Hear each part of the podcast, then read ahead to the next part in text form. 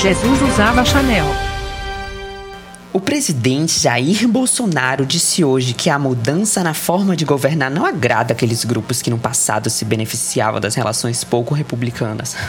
A MP 870 sofreu grave ataque na comissão e pergunto à líder Joyce Hasselman, não fala nada disso em suas redes por quê?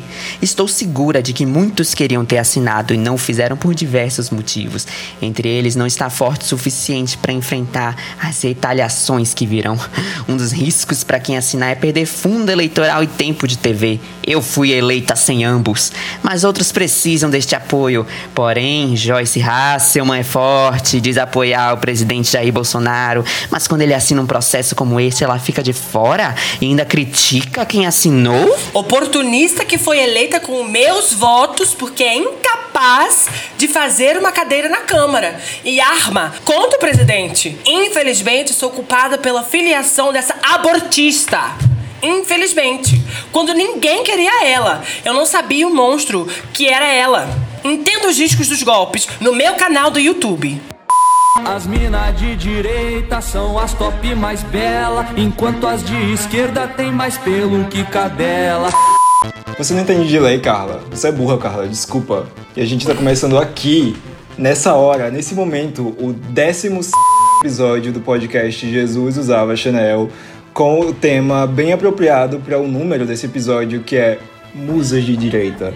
A gente está convidando todos vocês a, a entenderem um pouco de política. Esse é um episódio politicamente relevante de Jesus Usava Chanel, mostrando que a gente não fala só sobre futilidade, apesar de 90% dos nossos episódios serem futilidades. Pra quem não me conhece, eu sou a versão humana da bilheteria do filme Eliana e o Segredo dos Golfinhos. Já que Eliana é a nossa, é a nossa musa de direita televisiva. Meu nome é Kelvin, também conhecido como Ópio, arroba Supermedicine nas redes sociais. A gente decidiu esse tema extremamente salvadamente porque, pela primeira vez, um podcast da gente tá chegando no décimo episódio, então essa é uma marca incrível, icônica e que a gente pensava que não quer alcançar no Jesus Ava Chanel, porque os nossos episódios saem numa periodicidade quase Inexistente. Inexistente? quase inexistente. Oi, gente. Aqui quem fala é o fundo vermelho da foto da Juliette quando ela atingiu 17 milhões de seguidores. e colocaram 16 mais um, porque assim, né? Ela é. Do... Vamos chamar esse episódio de episódio, episódio 16 mais um do podcast. Vamos, vamos, vamos. Eu acho incrível.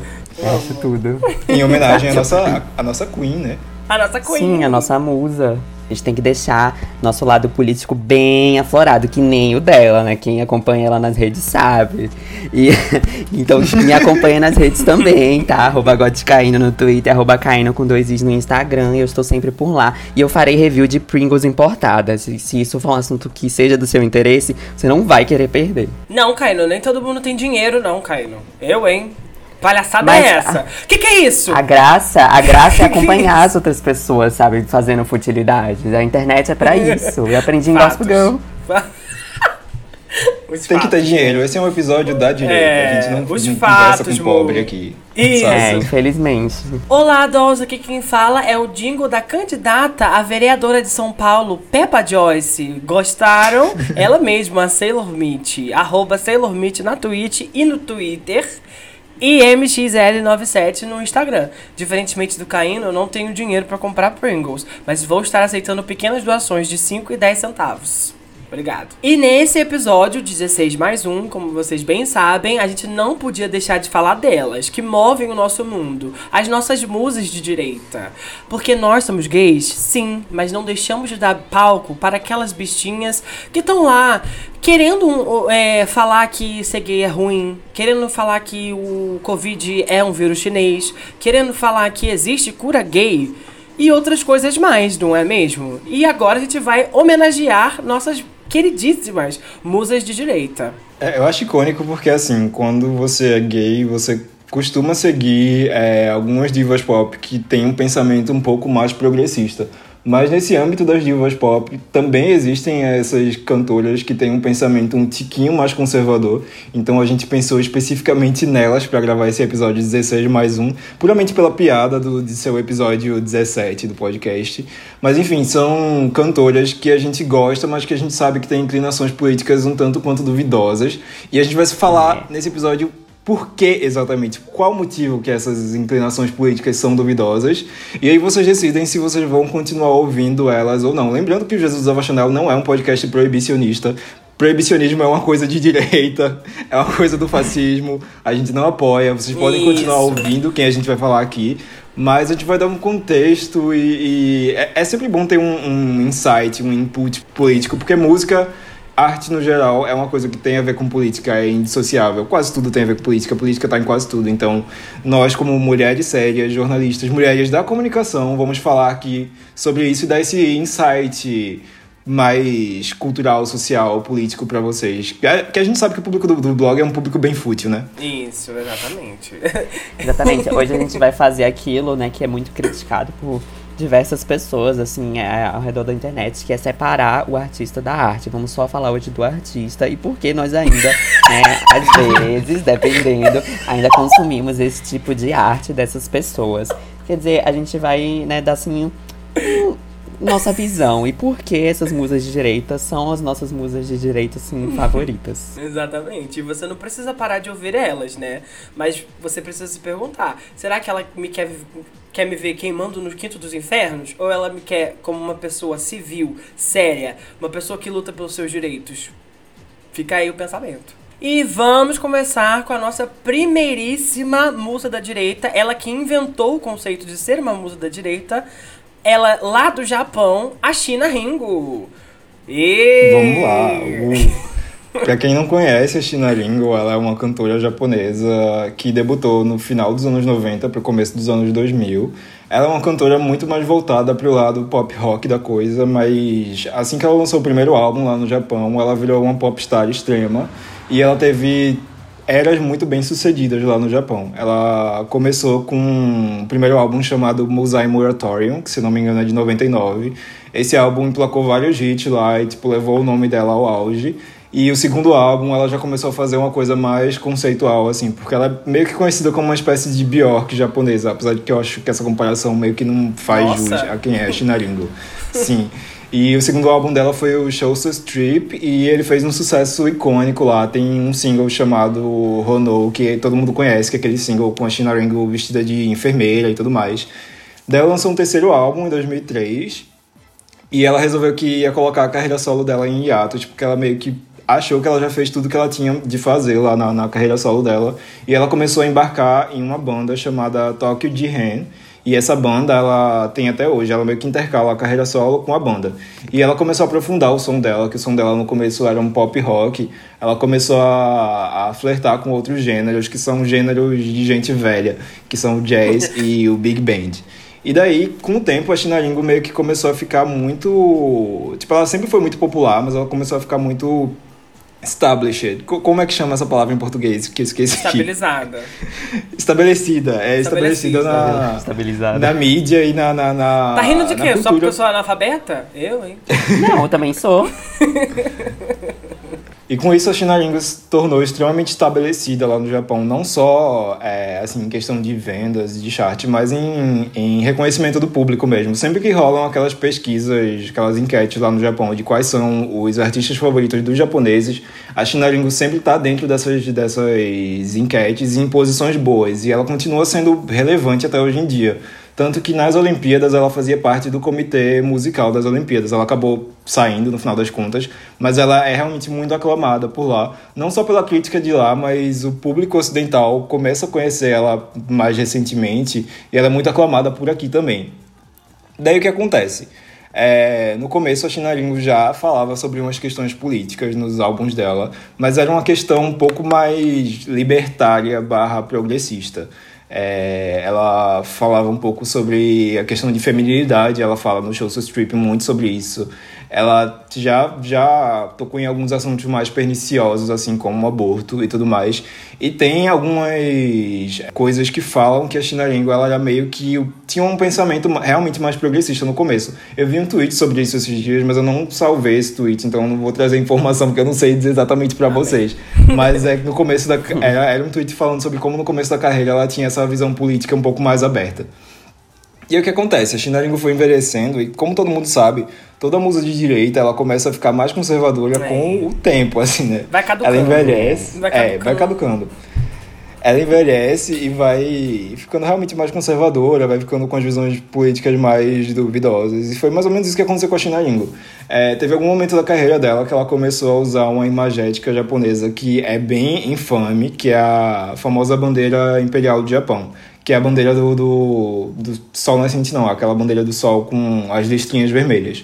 Essa bandeira é uma bandeira que foi usada por toda a campanha ultranacionalista do Japão na época da Segunda Guerra Mundial. Ela tem muita conotação com questões de guerra mesmo. E como vocês sabem, o Japão ele tocou o terror na Segunda Guerra Mundial. Ele foi aliado da da Alemanha nazista. Ali para o leste asiático, digamos que o Japão seria meio que um equivalente da, da Alemanha nazista. Tipo, no leste asiático, o Japão fazia o que a Alemanha fazia na Europa na época da Segunda Guerra. E vários países ali da, da, da, daquele espaço, daquele nicho, têm altos problemas com o Japão por causa disso, porque o Japão tá com o terror, especialmente a Coreia a relação da Coreia com o Japão até hoje em dia ela é muito frágil, porque o Japão também nunca se desculpou pelos crimes de guerra cometidos. Então essa imagética da bandeira da Imperial do Japão é muito forte relacionada à guerra. E a China começou a usar essa imagética na turnê dela, assim, como um adereço de turnê, assim, aparecendo não? no telão. é, por que não? Merc da turnê dela, é, e às vezes na turnê dela ela dava as bandeirinhas, então o público ficava com, essa bandeirinha ah, imperial do Japão balançando ah, pra lá e pra cá. Mimo, né?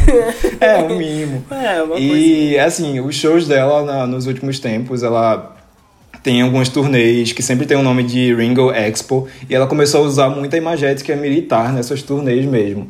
E aí começou a surgir esse indagamento, né? Tipo, seria a China Ringo uma grande musa de direita ultranacionalista, blá blá blá blá blá blá?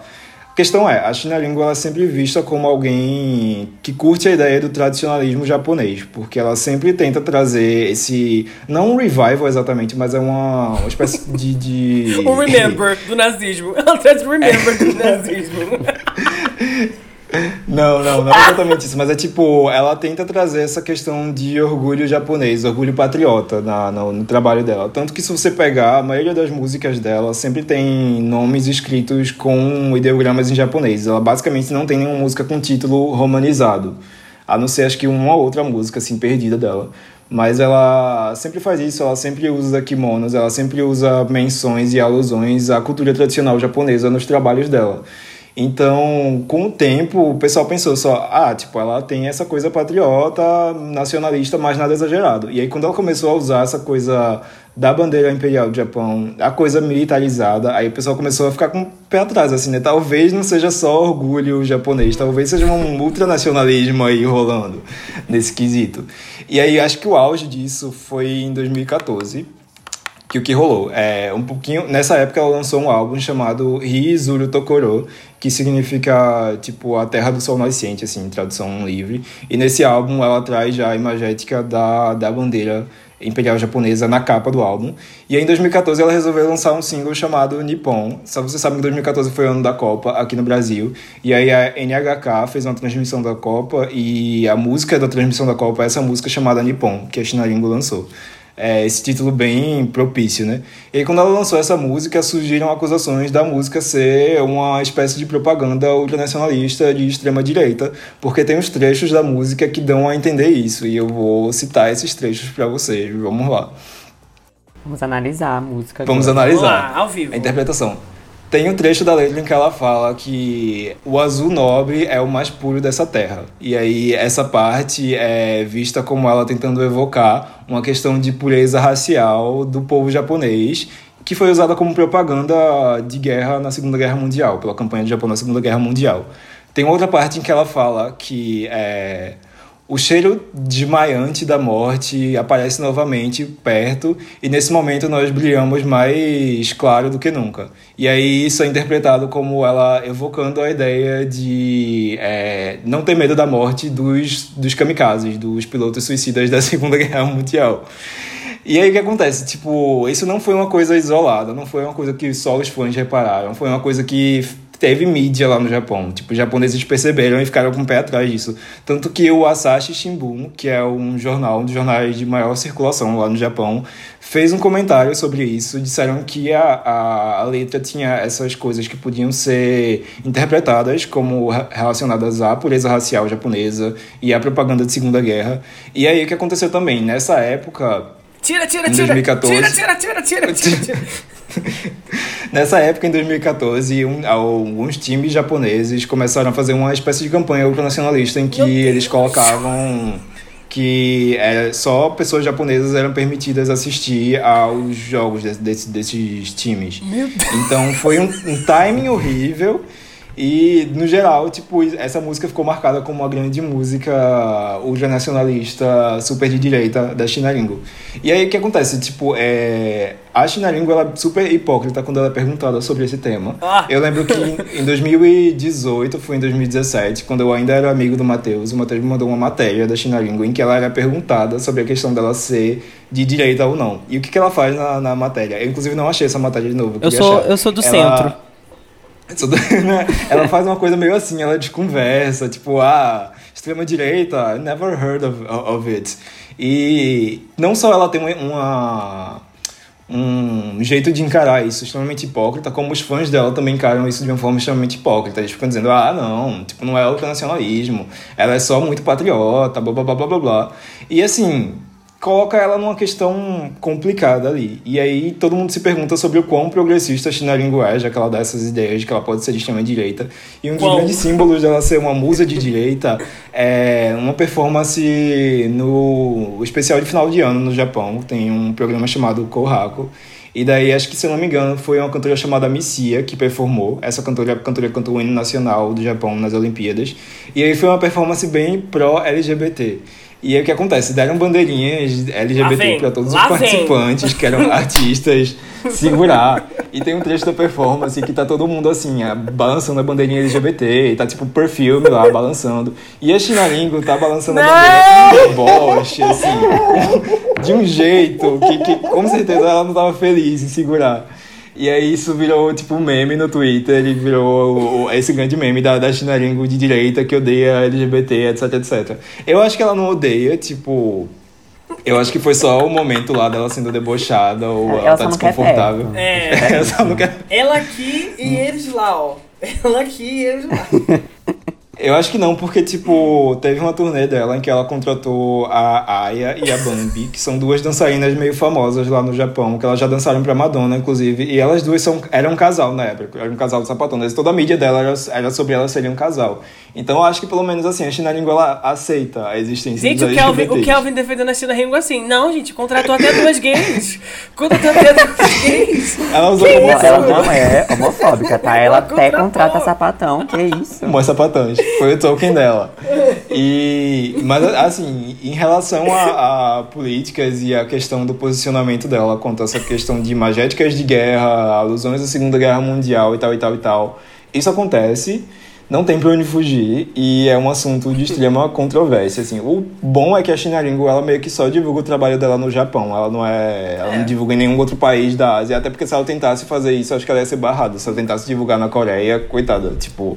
i- Ia ter um, um- uma repercussão bem ruim. É só no Japão, mas os 10 gays da timeline que ficam enchendo o saco sobre essa É. cantora velha o tempo todo, pelo amor de Deus. Mas é, é, é isso, e aí é a questão de separar o trabalho do artista, porque enquanto a China Língua ela tem essa visão meio estranha, ou pelo menos essa forma de usar imagética e conceitos meio estranhos, a música dela é muito boa, ela é uma artista, sempre foi muito boa, eu conheci ela acho que em 2014, mas foi só em 2017 que eu vim ouvir os álbuns dela. Os três primeiros álbuns dela, pra mim, são facilmente os melhores álbuns já lançados no J-pop. Eu acho que não tenho nenhuma dúvida disso. E embora o trabalho dela tenha dado uma decaída esses últimos tempos, com certeza deu uma decaída. Você vai ficando velha, conservadora e vai ficando meio É, né? ruim de crivo, vai lançando as músicas piores. Especialmente quando ela virou uma cantora do jazz, que ela virou, tipo, sabe Lady Gaga com Tony Bennett? Ela virou a versão mil vezes pior do que isso. Então. Mas ainda assim, acho que ela é uma cantora extremamente talentosa, ela é produtora, ela é super all around, assim. E eu fico com essa ideia, tipo, vamos separar a arte do artista ou não vamos separar? Mas ela nunca deu uma declaração muito pública sobre isso, né? Então, enfim, o que vocês acham sobre a China Ringo? Vocês conhecem ela? O que vocês acham dela usar esse tipo de imagética? E qual, é, qual é a dela, no geral? Gente, eu não. É porque assim, o que eu conheço da China, da China Ringo são justamente, né, aí as piadas que o pessoal que eu sigo e gosta de J-pop faz. E tipo, eu acho engraçado, mas assim, nunca parei pra ouvir, não. Vou fazer um exercício, já que, né, estamos inspirados em, em músicas de direito, e vou ouvir essa, essa música é, ultranacionalista e vou dar minha opinião sincera depois. Vou falar se me fez é, repensar minhas escolhas de vida ou não. Não, mentira.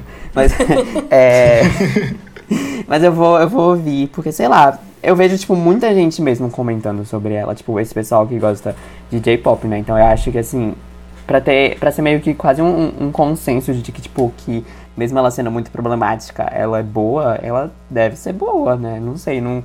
Acho que não. O pessoal Será? da minha timeline não mentiria tão feio assim. Será? Acho. Se conseguir superar, tipo, a voz de endoscopia É. que ela tem, que é uma voz um pouco intragável. Eu acho que já, já passei por tanta coisa, assim, sabe, no, no, no K-pop com voz estranha, eu acho que já tô completamente vacinado. Então acho isso não vai ser É, problema. o material não. dela é bom, é, tipo, é bem pop rock, então eu acho que é um pouco a cara do Caíno, pois gótico, então faz sentido pra mim. É, eu, eu já ouvi ah, uns dois álbuns dela. Eu realmente gostei, porque eu, eu gosto de jazz e eu, eu, eu, eu sou fã da Lady Gaga. Mentira. Mas é, é, teve dois álbuns que eu ouvi e eu gostei. Não vou saber falar aqui pra vocês quais, porque o nome é todo em japonês, pra você ver como ela é bastante nacionalista. Então não vou saber qual foi o álbum que eu ouvi que eu gostei. Mas era um álbum que era uma, uma capa toda colorida assim. E tinha o solzinho lá, o sol esperto. E o que acho que a, a questão e, e que a China Ringo traz aqui é mais essa questão do nacionalismo japonês, que é uma coisa que a gente não pensa muito, porque o Japão ele é vendido aqui pro ocidente de uma forma extremamente pop. Kawaii. Ele é vendido com J-pop, anime, mangá. E você tem uma ideia, às vezes, meio progressista do, do Japão, porque você vê a, a indústria do mangá, por exemplo, é uma indústria que abraça muito alguns temas mais que, que a indústria ocidental não abraça, tipo LGBT. Tem um nicho lá só pra mangá e anime LGBT que é muito prolífico. Aham. Aí você pensa, nossa, devem ser progressistas e tal, mas não, é um país muito tradicionalista que é, tem muito, muita questão de, É de super preconceito, tradicional, de, de, de questão de raça, de questão de sexualidade, de questão de políticas progressistas no geral mesmo. E essa questão da Segunda Guerra Mundial, que, tipo, apesar do Japão, é, a gente sabe que aconteceram coisas horríveis com o Japão em retaliação, tipo, soltaram duas bombas atômicas lá. É, mas assim, tipo, o Japão, ele tacou o terror na, na Segunda Guerra Mundial e às vezes a gente não tem uma, uma noção muito forte disso, porque, é, como eu disse, é vendido um Japão muito pop pra gente e a gente não tem a noção do Japão ruim como ele foi no século XX. Eu acredito que é quase como se. Desculpa, né? Eu acho que é quase como se fosse um tipo de desculpa deles. Tipo, ah, a gente é bastante nacionalista e fechado porque aconteceu isso, isso e isso com a gente. Só que, tipo, menina, É. supera, sabe? Aconteceu há muito tempo atrás. Já estamos em outra. Estamos, na verdade, voltando pra essa época, uma coisa mais assim. Future nostalgia, entendeu? E já foi tanto tempo atrás que eu acho que vocês precisavam superar de verdade. Mas assim, conhecendo o J-pop, a gente fica bastante. Meio chocado, né? Porque a gente conhece é, o K-pop primeiro. Naturalmente, uma gayzinha vai conhecer ou o K-pop primeiro pra depois pro J-pop. Ou ela conhece o J-pop primeiro através de Final Fantasy e vai pra. pro, pro K-pop. Então, tipo, é, é, é bastante normal, né? Você ficar caçando na internet material desses cantores japoneses porque eles não divulgam pra fora do Japão, entendeu? Então é, é uma coisa que você já pensa, tipo, cara, eles são bastante fechados, né? Porque se eles não. Se eles botam só um minuto do seu do clipe no YouTube pra você ficar que nem um maluco procurando depois, você. Você já sabe que é um país completamente assim. Fechadinho. Agora, sobre China Ringo, é... a única coisa que eu queria falar aqui é que a questão toda do tema musa de direita é que a gente vê bastante imagéticas nazistas dentro das performances de cantores de J-pop. Não só J-pop, mas também cantores do UK, cantores do, dos Estados Unidos. Basicamente, todas as cantoras que querem é, transparecer uma estética assim de exército, etc., elas sempre tendem mais pro lado nacionalista, né? Sim, Não é. diria nazista, mas sempre, sempre tendem mais pra estética nacionalista do que outros. É, do que outras estéticas. A gente vê shows de J-pop assim, com, com dançarinos vestidos de soldados, com cap de polícia, que é bastante similar à milícia nazista, por exemplo, com bandeiras é, balançando com o nome da cantora, e a cantora geralmente entra no meio.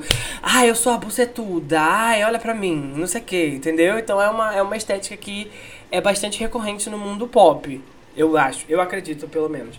E eu acho que no J-pop acontece muito mais porque eles tendem a ter mais questões sobre isso exatamente por conta do nacionalismo gritante é, do Japão. E a única coisa que eu tenho a dizer pra isso é que ser nacionalista é muito brega, gente. Sinceramente, o seu país não te define, primeiramente. É, cafona. Cafona. No Japão rola uma coisa muito assim, tipo uma, uma hipocrisia, porque o Japão meio que não se desculpa pelos crimes de guerra. Sim. E acho que é por isso que rola treta com a Coreia até hoje. Coreia é mordida porque o Japão realmente não se desculpa ou não quer, tipo, ver uma forma de, de, de compensar os crimes de guerra. E daí rola isso de, tipo, o pessoal no Japão, a população no geral, é bem away em relação a isso. Tipo, eles não se importam, não estão nem aí. Aí quando surgem essas coisas com com uma imagética muito ultranacionalista, seja relacionada ao Japão em si, seja relacionada ao nazismo, porque rola muito dessa estética sendo utilizada por lá. Pra eles é como se fosse uma coisa comum, normal, whatever, tipo, tão nem aí. A Vivi Hilton disse que a jovem China Ringo tem até uma foto com um megafone com o nome do Partido Comunista Japonês. Eu já vi essa foto. Mas é o, é o, é o movimento normal de cantoras musas de direita. Começam bastante progressista, aí elas vão andando, né, no perigo. Aí quando ela vai ver, tá abraçando Hitler. Ó que, ó que divertido. Sim, sim. Foi esse, esse tweet que tinha essa foto que eu, tava, que eu tinha falado mais cedo, que eu tinha procurado e eu não achei pra trazer pro, pro blog. por- Porque a gente não traz coisa sem fonte aqui. É um blog, É um blog é um sério, podcast sério. É um podcast Sim. sério. E aí a última coisa que eu queria falar sobre a China Lingo sendo musa direita é que ela teve um carro que era uma Mercedes-Benz velha, que o nome do carro era Hitler. É, gente, infelizmente, é dessa musa. Assim. Ah, eu odeio gay. Aí se desculpa na internet. Tudo bem. Ah, eu amo Hitler. Hum. hum, Hum, ah, complicou, Tá bom. Aí é um complicou. pouquinho demais, eu acho, pelo menos. Mas enfim. Eu acho que foi só. Ela, ela, ela, ela, é piadista, ela é brincalhona. assim. brincadeira, mesmo. Exatamente. Com certeza. Eu acho que a gente podia ir pra continuar nesse tópico de japonesas e já puxar a nossa japonesinha, né, que foi imperializada. Rainha do J-pop. Ela é ela. Gente, agora a gente vai falar sobre a nossa doll, porque ela é a maior doll japonesa que já existiu. As marcas de bonecas japonesas odeiam ela, porque não, é, não há uma boneca japonesa como ela. A Gwen Stefani. Estão chocadas? Estão passadas? Eu amo que ela veio parar nesse podcast sendo uma musa de direita, porque a Gwen Stefani já foi o maior símbolo de girl power e, Pois tipo, é. progre- progressismo feminino, assim, que existiu. Mas vá, Caína, fala, explique por que que ela é uma musa de direita. É isso, eu vou tentar dar um pequeno histórico, assim, de quem é, né, essa pequena jovem japonesa Gwen Stefani. O que aconteceu?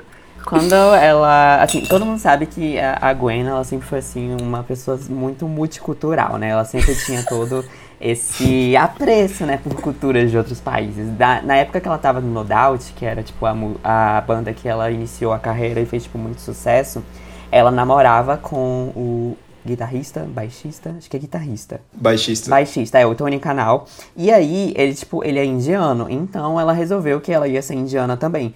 E aí, ela passou simplesmente a apropriar do, tipo, é, de símbolos hindi, tipo, o, ela usava o, como é que é o nome? Bindi. É isso, ela usava testa. o bindi, tipo, isso se tornou, assim, muito febre naquela época, né? Porque, como o Kelvin mesmo falou, ela tinha se tornado é, um símbolo, assim, de revolução. A japonesa girl it power, girl. tipo, mulher fazendo rock, sabe? Tipo, é uma banda toda de homens, mas é uma mulher que está cantando, uau, ela sabe? Está revolucionando tudo. E aí, é, ela acabou popularizando muito essas coisas. Então, ela virou indiana nisso. E aí, quando a Nodabut teve a, a, primeira pausa deles, que ela resolveu se lançar solo, ela se descobriu japonesa. Ela ficou encantada é, pelo Japão. Ela, inclusive, alugou quatro meninas japonesas para poder ficar com ela, né, durante todo esse processo da carreira solo, que ela chamava de Love Angel Music Baby. E elas eram meninas mudas, tá? Que ficavam só dançando ali com elas mesmas. Que é tipo assim, amo o Japão, olha aqui o que eu trouxe para vocês do Japão. Não! Porque ela. Esse, esse, momento de descoberta dela foi tudo. Então, todo né, nesse período, assim, que ela tava. É, mostrando assim para o mundo o que, que é o Japão, vem muito assim do que a gente acabou de falar desse negócio, né? O, o Japão pop, não sei o que, tudo. Porque a, a, Gwen, no caso, nesse primeiro CD, principalmente, né, que é chamado também de Love Angel Music Baby, é, ela trazia muito, muita influência Harajuku, que tipo que é um distrito de lá do, do Japão. Japão que tipo que é, tem toda essa moda alternativa que é assim era o que ela tava muito encantada e ela queria mostrar para o mundo né como a grande white savior que white quer dizer não white né mixed, mixed. Porque, desculpa exato é, mixed savior que ela que ela é e aí o que aconteceu é, ela continuou né com, com a carreira solo dela tipo mas ela ia ficando cada vez menos japonesa, menos japonesa. e aí ela acabou, né, entrando no, na bancada do The Voice. Ela foi Na bancada do PSL. Sim, a bancada do PSL. quase isso, é. é. quase isso. Pois é. E aí ela virou é, mentora de lá em uma temporada. E nisso ela conheceu o diabo em forma de cantor country, que é o Blake Shelton. E assim, todo mundo sabe que o meio country, né, nos Estados Unidos é um meio assim muito é, nada progressista, né? Tipo, é, a gente tem. É, é como se fosse o sertanejo daqui mesmo do é. Brasil. A gente vê, né? Que, tipo, é o, é o paralelo perfeito, porque, tipo, é, a gente tem aquela, toda aquela forçação de que, tipo, ah. É, feminejo, que tipo, são as mulheres cantando cacho lá, mas tipo, não, não é nada, sabe? Que é um meio completamente racista, homofóbico, transfóbico, todas as coisas. E o, o Blake Shelton estando nesse meio, obviamente que ele não estaria, né, longe de tudo isso. E aí a nossa pequena japonesa Gwen Stefani se apaixonou por esse homem. Como a gente não sabe até hoje. Mas ela se apaixonou, se casou com ele, é, fez música country com ele e tudo. Então, é, por causa de todo esse processo, né, dela se descobrir como é, uma mulher japonesa e acabar caindo nas garras de um homem que canta country, né, e que tem todo esse negócio, tipo, Trump, não sei o quê, porque Trump. ele não, assim, ele, ele veio a público, no caso, para poder, é, ele, na verdade, ele não negou, tá? Ele só veio a público para dizer que ele não fala sobre voto, então a gente já sabe, né? Em quem ele votou em 2016. E sendo a Gwen Stefani é, já namorada dele naquela época, em 2016, ela tá junto de uma pessoa assim, sabe? Diga-me com quem tu andas, eu direi quem tu és. É tipo isso. E é. É, é meio que, sabe, ela se tornou assim, quase uma Michelle Bolsonaro só que da música e ela continua tipo com ele até hoje, ela já casou e tudo. Então acho que a inclusão dela aqui é justamente para dizer que ninguém tá isento de se tornar uma musa de é. direita, sabe? Uma hora ou outra na sua carreira, você pode acabar se tornando, se por, seja por quem, com quem você anda, seja com quem você tá beijando, seja por um, alguma Isso. coisa que você fale, sabe? Ninguém tá, todo mundo tá, tá propício a isso acontecer. Exatamente. Isso aconteceu com a nossa queridíssima Gwen, né? Que veio de lá de Harajuku, então, tipo, pode acontecer com todo mundo. Então, Apenas é uma um, garota assim, é japonesa é, buscando pelo seu sim, sonho. É, eu digo isso, eu trago essa história triste, essa história, né, é, infeliz, justamente para deixar de aviso mesmo, assim, porque se eu sofri com isso, você pode sofrer também. Então, é, é muito complicado. É, hoje em dia eu ver é, Gwen Stefani com os mesmos olhos que eu, eu via antigamente, sabe? Porque é, eu já falei, é, inclusive em podcasts passados, que ela foi tipo a minha primeira musa pop. Então, tipo, eu fiz meus pais comprarem uma impressora, a primeira impressora da gente, porque ela aparecia no comercial da HP. Então, tipo, você passar disso pra ela se tornar, tipo, o chaveirinho de Blake Shelton e é se tornar, tipo, a cantora Fit Gwen Stefani é muito, muito triste. Mas assim, eu queria, né, já, já, é, já que eu já trouxe a história triste, eu queria estender a palavra para vocês, meninas, para vocês falarem, tipo, o que, que vocês acham, né? Gwen Stefani e essa Ai. transformação. O que, que o imperialismo, né, fez com, com nossa querida menina? Eu só queria dizer que a Gwen Stefani é a mais sofredora das musas da direita. Porque além de ser uma musa da direita, ela tem que acordar todo dia ao lado do Blake Shelton. Que é ninguém mais, ninguém menos que o. O cantor do Tchê Tchê Tchê Tchê daqui do Brasil, por exemplo, entendeu? E eu acho que além de tudo, ela continua não tendo sucesso na carreira dela como cantora solo. Então, né, eu acho que além de. Além, tem essas duas coisas juntas na bomba só. Eu acho que ela sofreu demais. Eu acho que ela deveria voltar pro Japão, né? Buscar aí autoconhecimento com a família dela no Japão, talvez. Não sei. Mas eu É. gostava muito dela, né? Só que ela morreu, então não sei. A relação da Gwen Stefani com a direita é, é extremamente incrível e eu vou falar agora uma informação pra vocês que é bombástica. Aparentemente, a Gwen Stefani foi responsável pelo Donald Trump se, ser eleito como presidente dos Estados Unidos em 2016. Vou explicar pra Não. vocês. Quem soltou esse ti... Quem soltou esse ti foi um diretor chamado Michael Moore. E ele disse que, acho que foi em 2014 mais ou menos, é, a Gwen Stefani estava entrando pro The Voice. E aí teve uma espécie de competição por, pelo salário maior na NBC. Porque o The Voice, ele é na. O americano, ele passa na NBC, que é o mesmo canal do programa O Aprendiz. E quem apresentava o Aprendiz lá nos Estados Unidos era o Donald Trump. E aí, o que aconteceu? Não. A proposta do The Voice da NBC para trazer a Gwen Stefani para a bancada do The Voice foi muito grande, maior do que o salário do Donald Trump. Ele, o, o ego dele ficou ferido e ele resolveu que ele ia fazer o quê? Ele ia desistir de apresentar esse programa fuleiro na NBC e ele ia se candidatar à presidência dos Estados Unidos. Então, indiretamente, a Gwen Stefani fez o Donald Trump ser eleito como presidente dos Estados Kelvin, Unidos. para, por favor, tem criança chorando aqui, pelo amor de Deus. Por favor, para. Eu sinto que tem lágrimas formando nos meus Para. olhos neste momento. Quer dizer, porque não só o The Voice acabou com a carreira dela, acabou com a vida dela, mas acabou também com o mundo, né? Quer dizer, ela entrar Com o mundo. no The Voice simplesmente colidiu, assim, de uma maneira tão catastrófica, tudo, assim, sabe? Quer dizer, Gwen Stefani, você provocou aquecimento global. Isso foi o maior efeito borboleta da história. Assim, Gwen eu- Stefani, você elegeu o Bolsonaro. Porra, sua vaca.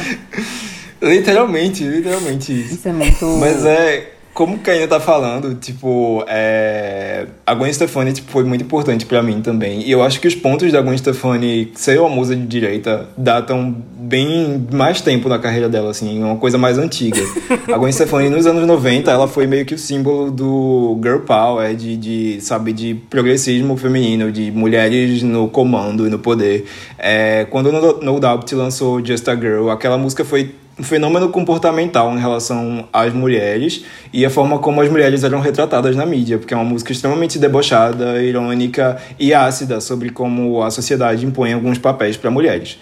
Ok, ela fez o nome ali como a, a, a It Girl de, de esquerda, entre muitas aspas.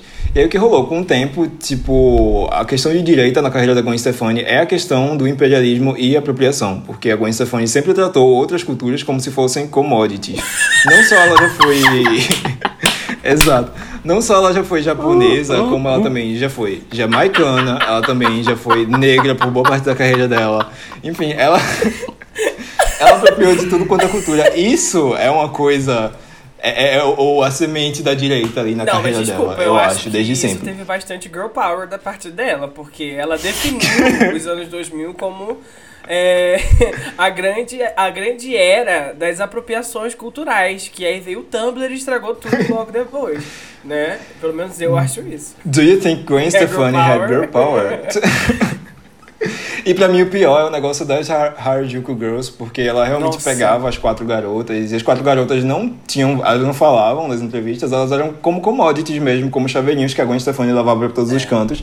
E desde essa época já surgia a problemática, tipo, algum, alguns jornalistas já colocavam em problemática como a Gwen trazia uma versão extremamente estereotipada e meio errada do Japão. escravas. E assim, é, de fato era um negócio estranho. Se você tem uma música dela que se chama Harajuku Girls, muito é bem tudo. propriamente intitulada, tá no primeiro álbum Essa dela. é E ela coloca boa. as quatro é meninas pra muito ficarem boa. falando nessa música de uma forma extremamente estereotipada japonesa, que você vê que a Gwen ela meio que trata os japoneses meio que quase como uma sub-raça. Isso é uma coisa, um pensamento de de direita ali rolando desde Para de sempre. falar isso Você dela! sabe? Sabe, sabe quando tem aquela cena em Todo Mundo em Pânico 4? Nossa, eu fui muito longe.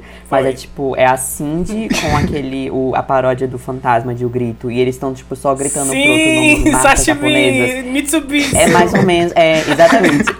É, É é, isso. Harajuku Girl é isso. Essa música é Por, isso. tipo, 4 minutos. tipo, E as eu meninas amo. no fundo, só É Sim, falando. exato. Eu amo essa música. Ela é incrível. É problemática, mas a Gwen é minha problemática Aí-. E aí, com o tempo, com o tempo, a Gwen Stefani foi meio que percebendo que isso era errado. Tanto que quando ela fez o comeback dela em 2014, com o terceiro álbum solo, ela colocou back dancers que eram parecidos com a configuração das Harajuku Girls, mas não eram mais japonesas, eram todas as etnias ali pra ela dizer, ó, gente, eu aprendi com os meus erros. Mas aparentemente ela não aprendeu assim não, ainda tem eh, algumas coisas estranhas. E outra coisa é que, pelo menos na questão LGBT, ela sempre se mostrou ser muito aliada, às vezes de forma meio exagerada e caricata, porque ela quer ser uma madrinha das gays. Quando quando o filho dela era pequeno, ela saía com o filho e deixava ele pintar as unhas e saía, ele saía com as unhas pintadas. E aí ela deu uma entrevista, acho que foi bem recente, uns anos atrás, dizendo que ela adora os gays e que o sonho dela é ter um filho gay. Então, pelo menos nessa pauta, ela é um pouco mais progressista. Mas no resto, eu não confio muito, não. Eu estou com as minhas unhas pintadas agora. Sim, pintou, pintou uma unha pela, Pintei pela unha pela e paz. Pelo lacre também. A Gwen pintou todas as 10 pelos direitos dos gays. Não, mas eu acho que a Gwen Stefani ela foi a primeira é, ativista em prol da globalização. Ela criou a globalização e eu acho que isso é bastante Apreciação cultural, apreciação não apropriação. cultural, É, essa é a palavra-chave. Exatamente. Você foi é, perspicaz nessa. Até porque eram várias culturas e em um CD É, só tinha, ela, ela, ela fez várias culturas. Ela era E italiana, ela colocava ela era negra, as ela era Harajuku japonesa, Girls ela era pra pirata. apropriar também. Então ela falava assim, não só Hum. eu branca, você que é, que é asiática, você vai apropriar também. Você aí, jamaicana, vai virar japonesa, vambora. E ela pegava acabou. todo mundo, deixava uma cultura de fora. Eu acho isso incrível. Eu, eu, eu tô, eu tô ainda muito chocado com, com essa reviravolta, né, na, na, na carreira, porque acho que mudou, assim. Estou sem palavras nesse momento, então.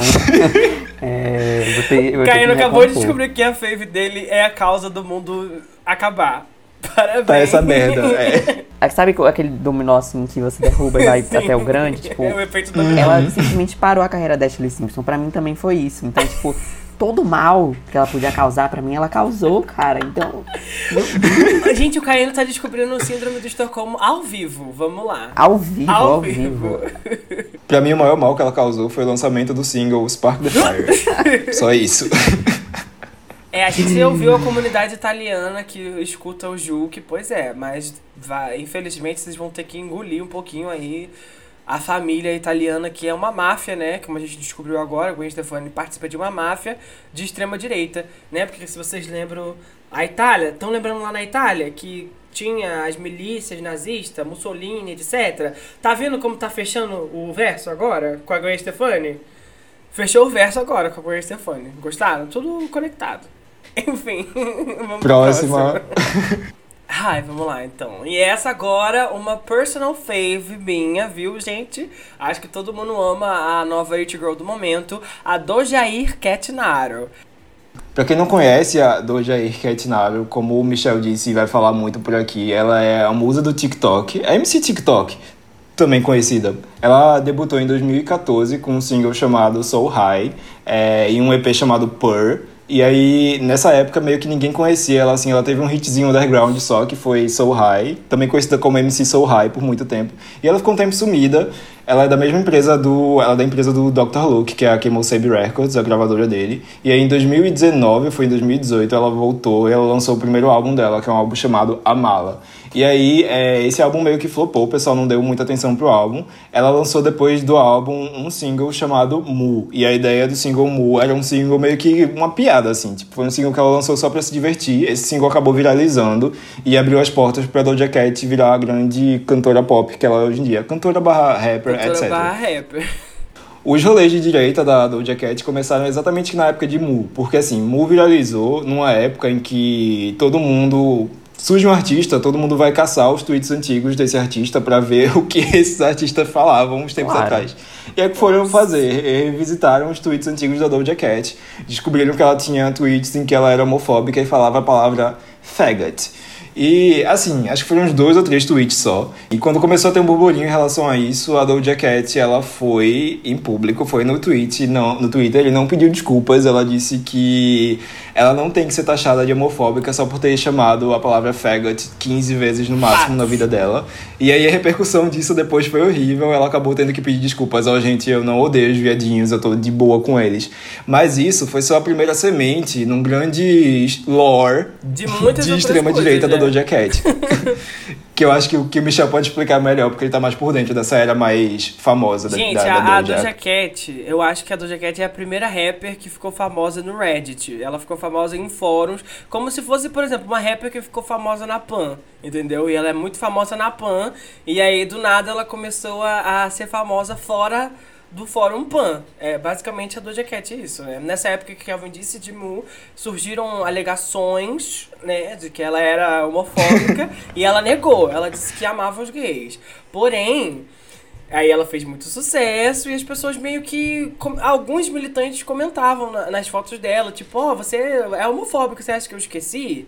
Muita gente comentava, mas as pessoas não ligavam muito pra isso, porque, gente, usar a palavra faggot, ah, tudo bem, beleza, acabou, né? Superaram.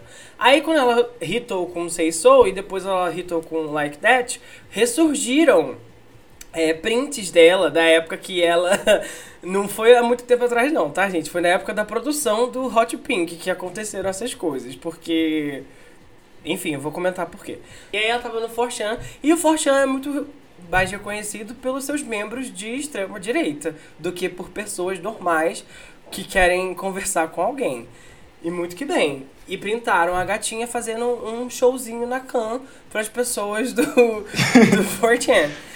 E como vocês bem sabem, as pessoas do Twitter foram em cima disso horrores. E teve um, todo um exposit com a gata comentando é, com incels mesmo, né? Vamos ser sinceros, incels. Eita. Perdão. Comentando com incels que ela. Ah, olha aqui os meus peitinhos, como eles são redondos, né? Como eles são pequenos. Ela fazendo uma coisa bem assim. E as pessoas ficaram putas, obviamente, porque como que a Doja Cat, a sensação do momento, estava envolvida com conversas nazistas dentro do Forchan. Como que isso pode ser? Também teve outra polêmica da Doja Cat que Kelvin não citou, que foi da época que ela era mais desconhecida, que foi quando ela usou uh, racial slurs pra falar de é, brutalidade policial nos Estados Unidos, que isso é uma coisa Sim. que acontece, né? É, isso foi uma música que ela lançou no SoundCloud, porque ela era uma rapper de SoundCloud. O nome da música é Didn't Do Nothing, e essa, essa expressão é uma expressão pre- pejorativa que o pessoal da extrema-direita lá nos Estados Unidos usa para se referir a pessoas negras que sofreram violência policial e que, de acordo com esse pessoal da extrema-direita, se vitimizam em relação a isso. A Doja Cat ela fez essa música meio que para criticar exatamente a forma como o pessoal da extrema-direita usa esse termo e fala mal dessa galera, mas ela fez isso de uma forma muito podre, muito ruim, muito mal feita, tanto que quando essa música ressurgiu na internet, as pessoas não perceberam a ironia da música, de tão mal feita que era, e a Doja Cat acabou meio que tendo que se desculpar pela existência dessa É, música porque a, depois. a Doja Cat, ela inventou o rap de incel, né? Se vocês não sabem, o gênero, o subgênero do rap, rap de incel, foi inventado pela Doja Cat, só por isso que a Grimes hoje em dia consegue se chamar de incel também. E ela foi a original incel, e a gente já sabia que o passado dela ia ressurgir, tá? Todo mundo que era fã da, da Doja Cat nessa época mais desconhecida, já sabia que vinha bomba por aí, né? Porque uma pessoa que fica famosa no Reddit não pode ser boa coisa. Mas eu acho que hoje em dia ela tá muito mais comportadinha, né? Ela virou essa troll de Twitter, vamos dizer assim. E ela conseguiu é, lidar muito bem com o cancelamento que rolou de, da hashtag Doja is over party, blá blá blá, que rolou tudo isso, essa comoção imensa no Twitter pra absolutamente nada, porque ela continuou irritando logo depois. Mas a Doja Cat até pediu desculpa, ela fez uma, uma carta, uma live. Uma live. Ela fez uma uma live live. pedindo desculpa por todas as coisas que ela fez, que ela não queria ofender ninguém. Ah, aquela coisa que a gente já sabe que, como é que é, né, gente? Ah, não queria ofender ninguém. Eu fiz porque era parte do meu personagem. Eu fiz porque a minha. A gente estava sobre o uso de Isso, fortes remédios. ela A partir de hoje eu vou ajudar instituições e pobres. Ela também disse. E a gente ficou sabendo que, além disso, ela não era só participante do 4chan. Ela era apaixonada no menino de 4chan, do, do 4chan, né? Que era o Incelzinho Branquelo, que ela fez a música que é Streets, que foi dedicada pra ele. Mas eu fico feliz que, Que inferno. que a Doja Cat ela fez um movimento inverso, né? Ela foi de musa da direita pra algo mais progressista. Não sabemos como é que vai ser aí. Pra- Centrista. É. Atualmente centrista. Não sabemos como é que vai ser o futuro dela. Mas. Quando surgiram essas alegações dela de estar lá no chat com o pessoal é, nazi e tal, de extrema direita, surgiu uma questão de uma questão racial assim, porque a Doja Cat ela é mestiça, ela é uma negra light skin, e aí surgiram esses rumores de que ela se odiava enquanto pessoa negra, e é por isso que ela tava nesses chats com esse pessoal branquelo, assim, bem supremacista branco, e ela negou isso na live também, ela disse que ela não se odeia por ser negra e que ela não tem problemas com, com a, a cor da pele dela. E ela teve que explicar isso tudo numa live, que foi uma live ridícula. Eu lembro de assistir isso ao vivo Eu- até eu hoje. Ela ficou falando mal dessa música lá, Dindo Nothing, que, que tipo, foi parte da polêmica também. Ela explica que ela, ela acha que é a pior música do mundo e tudo mais.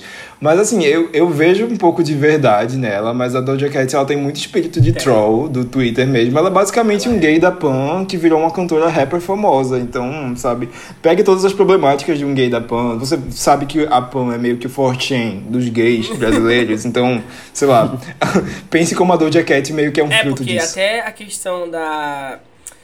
Da. Da personalidade. Não da personalidade, mas a questão da. Ai, gente, eu esqueci agora o que eu ia falar. Enfim, Caíno não gosta muito da, da Doja Cat, então ele pode descer o pau nela aí livremente. Desce Descer o cacete nela, Doja? Cat. Doja's Cat. É porque assim, eu não. A Doja Cat, por exemplo, ela chega pra mim de uma maneira que eu não. Não quero, sabe? Tipo, Ela às vezes eu tô no pra mim. TikTok e aí ela vem com. Aparece assim uma música dela. O que eu acho, acho muito engraçado, inclusive, como é, a Doja Cat meio que prova, assim, que é, as pessoas não ouvem mais álbuns, né? Porque, tipo, o álbum dela tá lançado, mas aí toda semana descobrem, ah, gente, ó, já ouviram essa música aqui? Mas tava no álbum. E, tipo, toda semana é uma música nova dela que, tipo, tá hitando no TikTok, mas, tipo, já tava lá tem muito tempo. Eu acho isso é, curioso. Mas é. É isso, tipo, tudo que eu conheço dela, na verdade, não é nem dela. É, são dos dançarinos de TikTok que eu sigo, que eu sigo por diversos motivos, né, que não vem ao caso agora. E aí é, eles estão dançando músicas dela. E aí o que eu posso dizer é que, tipo, sabe, eu não, não tenho muito que, o que acrescentar. Eu acho, eu acho que é muito engraçado tipo, todas essas coisas terem acontecido. Eu lembro que quando toda aquela polêmica do é, dela tá na se exibindo pra, tipo, pra, pra gente de, do, do Forchan é, aconteceu, tipo, ela demorou tanto tempo pra, pra se pronunciar, tipo, ela simplesmente sumiu, sabe, sumiu da órbita, e, tipo, ela tava com, com um single na época, e, tipo, ela fingiu que nada tava acontecendo, depois ela voltou, assim, do nada, tipo, algo meio Pablo Vittar, sabe, quando ela teve toda essa polêmica agora dos, é, do, do figurino, então é... Eu acho, eu acho bem curioso ela ter, ter feito isso. Porque ela sabe que, tipo, não, não, não ia acarretar em nada, assim, na, É. pra ela. É como se, é como se a gente né? ficasse famoso agora e pegassem todos os episódios do podcast e jogassem na nossa cara. Basicamente. Tipo isso. A gente, já- a gente só some, assim, por uma semana no Twitter, depois volta e fala sobre alguma outra coisa. Nova e gravação, galera. Vambora. É. Mas é, mas é... Mas, é, mas eu acho muito engraçado como, tipo, engraçado, né? Porque é engraçado como ela ganhou, tipo, esse status de ser é, uma música de direita por todas essas coisas, assim, que, tipo, Todo mundo já sabia, né? Todo mundo já sabia. É, e, tipo, eu, eu acho que das músicas de direita que a gente tá falando no, no episódio de hoje mesmo, eu acho que ela é, tipo, a. O, o caso mais engraçado que tem, porque, tipo. Gata, o que, que você tá fazendo, sabe? Pelo amor de Deus, pra que você tá indo eh, se exibir na câmera pra um monte de incel? Tipo, Que isso? É, Então, so- é- Sobre o caso da Doja, eu só- achei, engraçado. eu achei engraçado também essa questão de falarem que ela se odiava e por isso que ela tava indo por esses chats, etc, blá blá blá. Porque parece até uma forma de, de defender ela. Mas não, o pessoal tava atacando pau mesmo. Tipo, como que você não é empoderado o suficiente pra ir atrás desses incels, entendeu? Eu fiquei, gente. que terror.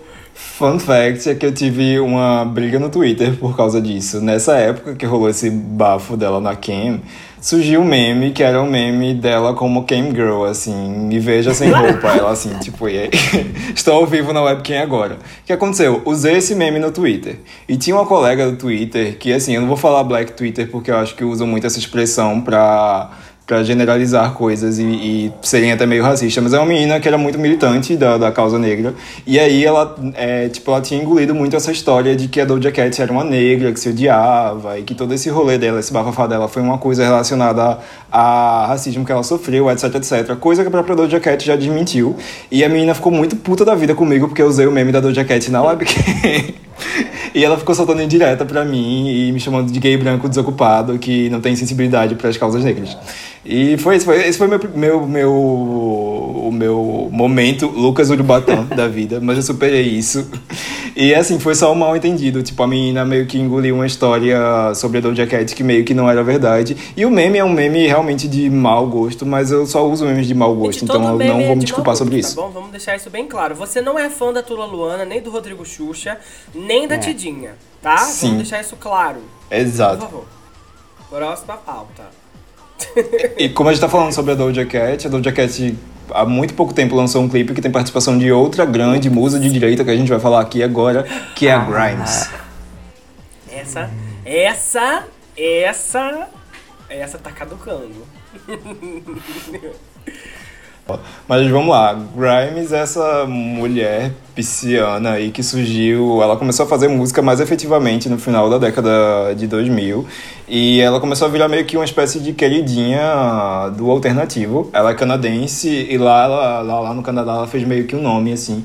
Ela lançou vários álbuns é, independentes, como o Jade Primes, eu acho que é assim que se fala, o Halfaxa e o Visions. que O Visions foi o álbum que colocou ela meio que no radar, assim, de várias pessoas. E é, depois disso ela lançou dois outros álbuns, que foram o Art Angels e o Misanthropocene, que é o mais recente, que saiu no ano passado, ou foi no ano retrasado.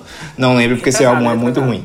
Enfim, é, a Grammy sempre teve essa ideia de ser muito progressista, porque ela não é só cantora, tipo, a- o trabalho principal da É o é ser produtora, e ela é uma produtora e ela é uma produtora foda, assim, ela sempre foi uma, é, uma produtora foda. E essa questão de produção, é, na música pop, eu meio que não só na música pop, mas na música, no universo da música no geral, tem muito poucas mulheres que produzem. E a Grimes, ela conseguiu ganhar popularidade como produtora em si. E a Grimes sempre foi alguém com as ideias progressistas, realmente. Ela se dizia como um, um artista anti-imperialista. E ela sempre trouxe alguns temas meio políticos, assim, no material dela. Mas o que acontece? Em 2018, a Grimes apareceu no red carpet do Met Gala com o Elon Musk, sim, ele mesmo, o CEO da tela Tesla Motors, que é um multibilionário, um cara, tipo, empreendedor daquele estilo fodão, meio Iron Man.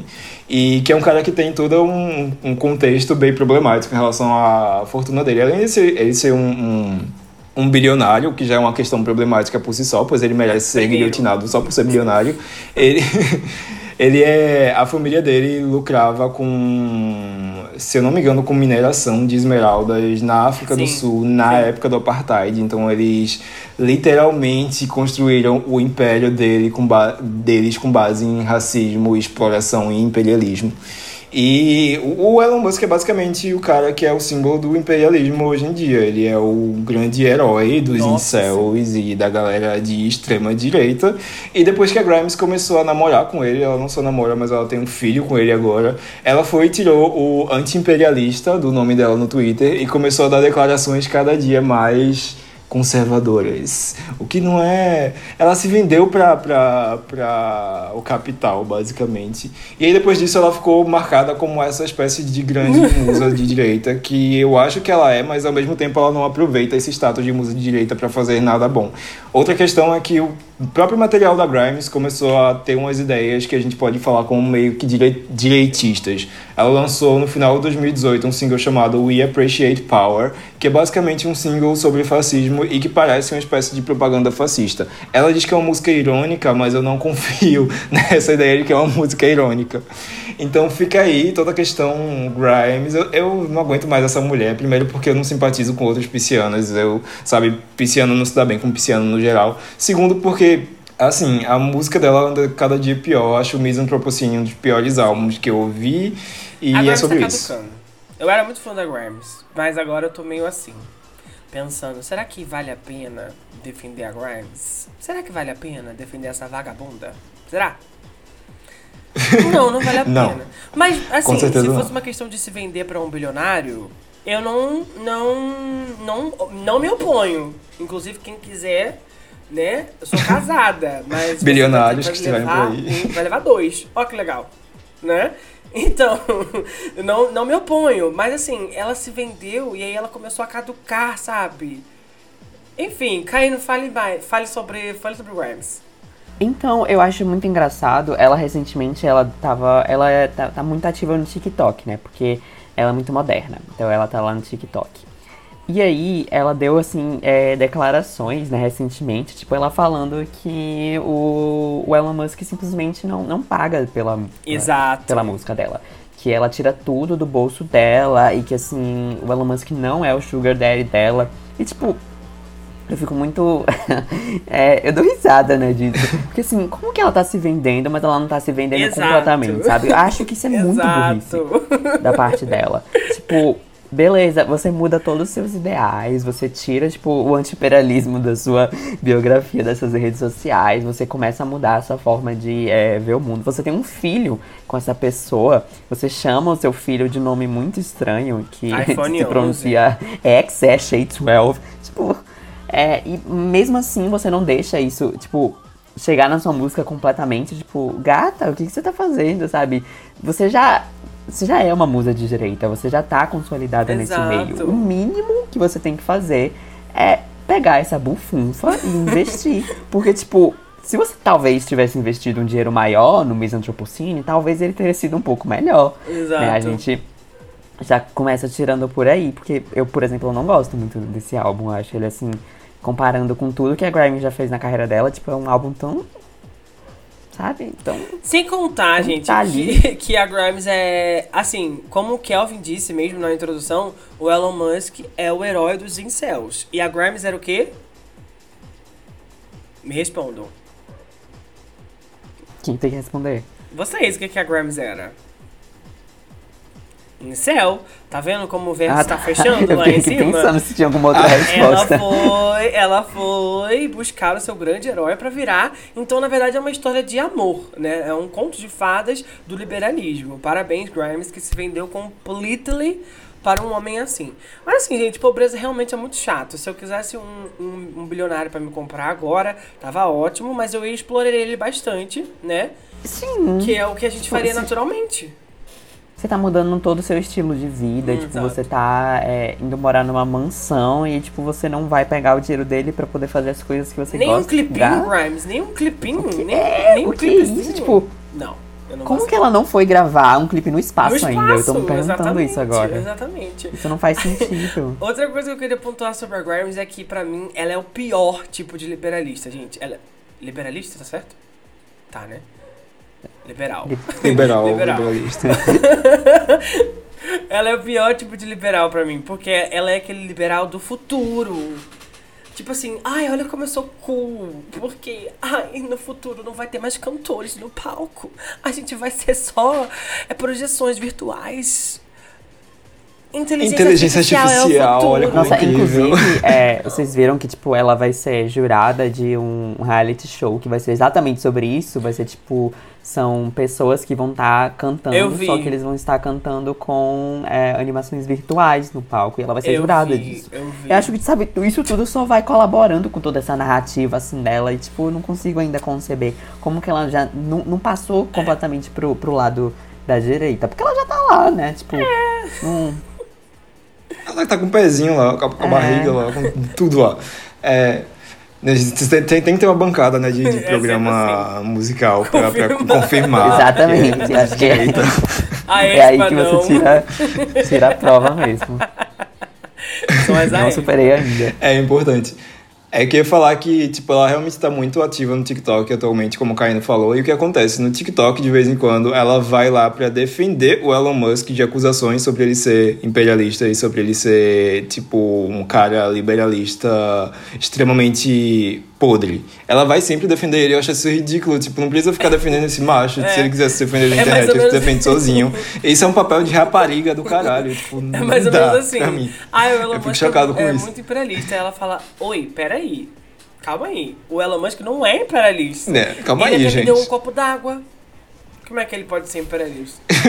É pelo bem, é pelo bem da Ah, população, etc, Teve, etc. inclusive, é, foi mês passado, é, eu lembrei aqui.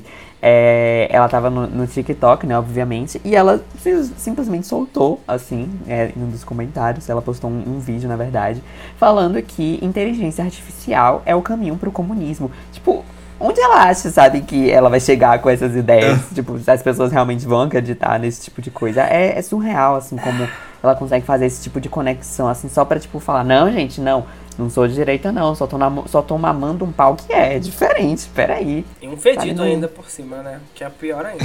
É, e velho. O pior de tudo, ela tendo essas ideias meio tecnofascistas, porque ela diz que, tipo, a inteligência artificial e as coisas automatizadas, robotizadas vão substituir os humanos e o trabalho dos humanos. E também as ideias meio hum, eugenistas, talvez, porque no Misanthropocene toda a ideia é de que, tipo, ela meio que odeia a Terra e de que a gente, tipo... É, usufruiu tanto da Terra que não vai sobrar mais nada e que o planeta precisa ser destruído, a humanidade precisa ser des- destruída. E isso é uma ideia protofascista enorme e ela não desenvolve bem isso no álbum. A temática do álbum é toda mal feita e mal desenvolvida, mal elaborada. E, enfim, eu acho que tipo, ela já tava com essas pilhas meio, meio neofascistas há algum tempo. Ela só precisava achar um bilionário para poder deixar isso mais em foco, assim. Sabe quem usou o recurso todo da Terra? Foi teu marido, sabe? Ai, não. Exato. Levava É, dois não- segundos pra pensar nisso, sabia? Antes de fazer. Não é de bom tom postar? Esse, esse álbum aí é de bom tom? Não. Então, deixa. deixa... Não. Por, por mim, ela tirava das plataformas até. A outra coisa que eu queria pontuar também rapidinho é que ela odeia tanto inteligência artificial, mas deu um surto na internet quando o álbum dela vazou. Você acha que os hackers do futuro não vão vazar tudo, não? Fica aí o questionamento. Odeia não, né? Ama, É, ama inteligência artificial. Mas é quando, quando é pra vazar, isso... ai, ai. Mas ela, a briga dela é com outra grande musa de direita, que aí fica num um dilema se ela é de direita ou não, que é a Zilia Banks. Então é uma rinha, é a Joyce Hasselman contra a Carla. Zambelli do Canadá e Estados O Unidos. engraçado é que Da América do Brasil Norte. também tem uma história similar com a da Grimes e com a da Zélia Banks, né? Que é basicamente o que a Anitta tá fazendo com a Juliette hoje em dia, né? Deixando a Juliette presa no- na casa dela aqui na Barra da Tijuca do Rio de Janeiro. É sério. É, é verdade. E com este tema a gente vai encerrando o nosso podcast. Eu queria deixar uma ci- citação que o MWILZEL, eu não sei como deve se pronunciar esse nome do, do participante do chat hoje, deixou aqui, que é basicamente a tagline desse episódio.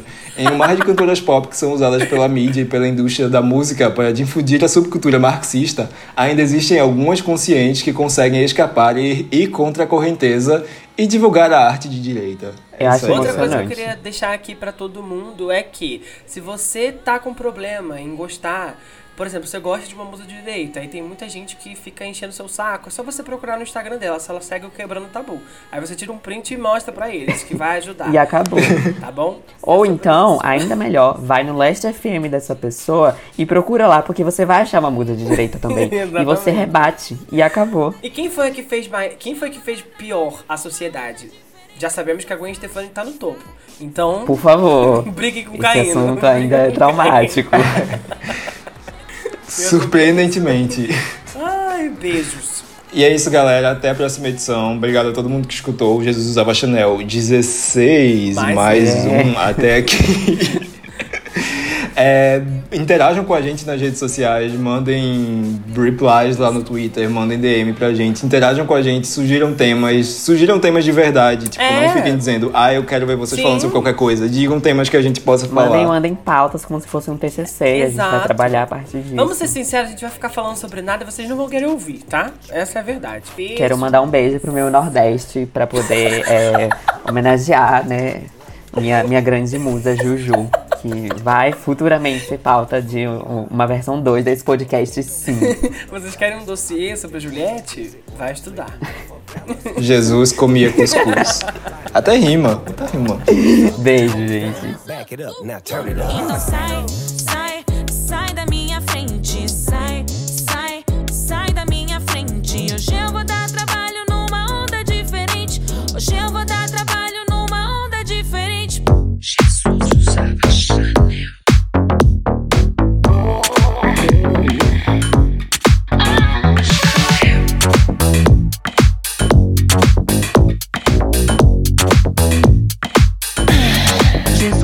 Usava Chanel.